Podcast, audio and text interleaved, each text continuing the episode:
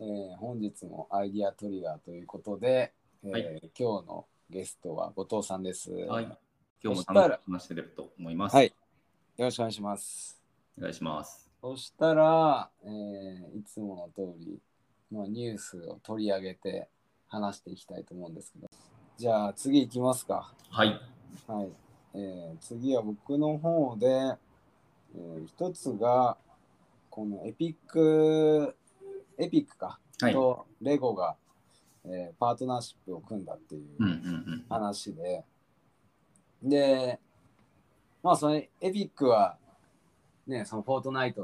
とかはい。でこう有名な会社ですし、レゴはまあブロックで有名な会社っていうところで、2社が組んで、どんなものを作っていくかっていう話ですよね。うんうんうん。で、まあ、こう、単純にイメージすると、あのマインクラフト的なものだったりとか、はい。ロブロックス的なものっていうのを、うんうん。まあ、う意識してるのかなっていう気はしてますと。ーんで、なんか結局このメタバース文脈で言うと、はい。あんまりメタバースっていうものを強く意識してない中で、こうん。う、ネイティブな人たちがいろんなものをまた作っていくことになるのかなっていう気はしていて、それこそうん今って、ね、スマホだったり YouTube だったりがもう子供の時からあるっていう、本当に幼い時からそこに触れてるっていう人たちが、まあ、いっぱいいるわけじゃないですか。はい。で、まあ、そこのそういう今の小学生とかじゃなくても、まあ、今のある程度若い Z 世代とかって、うんうんうん。まあ、自然と自分たちのことを発信していってはい。で自分たちなりのなんかこのビジネスっていうのを作ってたりとかうーん。なんかやっぱり僕らの若かった時、えー学生だった時とは違うあのーなんだよ取り組みをしてるなっていう感じはあるんですけどうんうんうん。なんかそれと同じような感じでこう自然とこうゲームっぽい感じで遊んでる遊び場がこの仮想空間みたいなはいはい子。供たちが増えていくんだろうなっていう。要はなんかこう公園に遊びに行くんじゃないってことですね。そうですね。うんうんうんうん。なんかそういうのを、うん、作ろうとしてんのかなっていうふうなのは思いますね。でもなんかこう、今話を聞きながら2つ考えてて、うん。じゃあ、なんか例えばこうな、何が今度、そのメタバースの世界、仮想空間に乗ってくるのかなって思ったときに、うん。例えば、プラレールとか、ああ。 N ゲージとか、ああ。で、そういうところが乗ってくるのかなって思いつつ、うん。なんか別にそれって、そのプラレールの会社とか、N ゲージの会社じゃなくていいんじゃないか。だから、こあーう思うと、またこの記事に戻って、これ、レゴじゃなくてもいいんじゃないかっていう。ああ、そうですね。はい。うんそれはあると思ってて、だから、それ、まあ、まさにね、だから、ロブロックスとかマインクラフトと全然違う文脈で現れてきたサービスというか、ゲームというか、ですよだね。し、まあ、レゴである必要性は全然ないですけど、うん。まあでも、レゴというブランドを活用するっていうところで言うと、まあ、宣伝広告は、あの、親たちにはしやすい感じかなと思いますけどね。確かに確かに受け受けはいいっていうところですねそうそうそう。なんかよくわかんないあの会社がやってるっていうわけじゃないんで、まあそれを子供たちが楽しいと思えるものかどうかが一番重要なんですけどね。うんうん。でも、なんか僕自身はこれ、あのまあロブロックスが結構ね、その、小学生とかが、うんまあ、いろんなこう、まあ、ワールド作るというような文脈で言うと、 なんか今のメタバースにあの近いと思うんですよね。そのうんうんマインクラフトをよりなんかこう自分たちでアレンジできるような感じになってるイメージがあって僕にはう。んうんマインクラフトも全然自由にできますけどね。はいうんまあ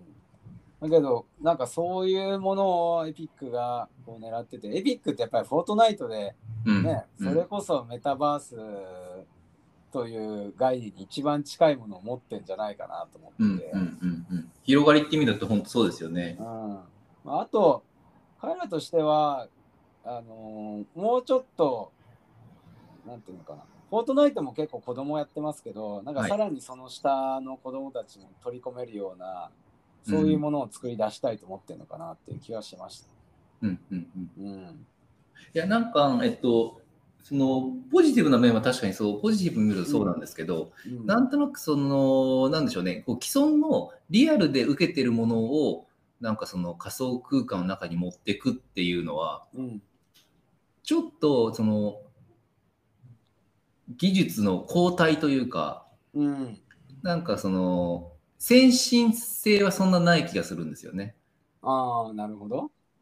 あの、だから、フォートナイトっていうその世界観って、むちゃくちゃまあ新しかったわけじゃないですか。うん、フォートナイトの中で、例えばそれこそいろんな有名なアーティストがこううんライブするとか、そいそういうのはなんか発想としてうん面白いうん、んですけど、なんかそのフォートナイトの世界の中でレゴを遊ぶって、はい。こう、まあそそれをどう見せるかなのかもしれないですけど、はいだんだんこう、先進性がない、そのもちろんあーさっき言った、えーまあ、マーケティングが楽だとか、取り込みやすいっていうのはあるとあると思うんですけど、うんあのそのそれこそフォートナイト、まあ、エピック社としてはなんかフォートナイトの中でレゴっていうものが持ってる機能をなんかもっと別の形で表現するっていう先進性があってもいいんじゃないのっていう期待感っていうんですか。うんなんか僕のイメージで言うと、はい、あのフォートナイトをそのまま使うっていうんではなく別のものを作るんじゃないのかなって気がしてるんですね。あーなるほど。はい。うんうんうんあのフォートナイトはあくまでそのゲームっていうの中でこうだんだん発展してきたところでうんうんなんか改めてマインクラフトだったりとかロブロックスを意識したそういったバーチャル空間みたいなものをなる遊ほどべる場所っていうのを作っていくんじゃないかなって気がしてて、あーそうかだからまさにそのレゴが持ってるうんその、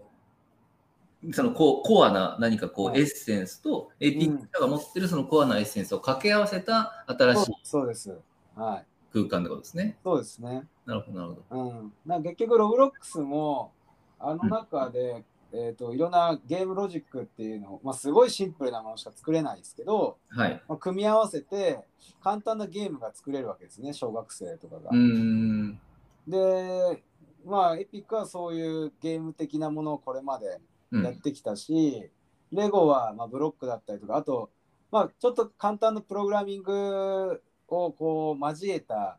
えーはいロボット的なものそうの、んうんブロック組み立ててちょっと動かしてみるみたいなうん。そういうのもやってたわけなんで、なんかそういうとこ組み合わせて一つの世界観作った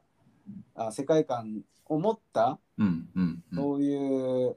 サービスを出してくるんじゃないのかなって気がしてるんです、なるほど、なるほど。そう考えると確かに面白そうですね。うんうんうんうんそうまあだからそれがどんな感じなのかは全くまだうん。うんわかんないですけど、うん、なんか面白い展開にもなりそうだなっていう気もしていて、そうですね。うまく、うまくなんか噛み合わせていいものを見たいですね。うんですね。うんうんうんはい、そんなところですかね。なるほどです。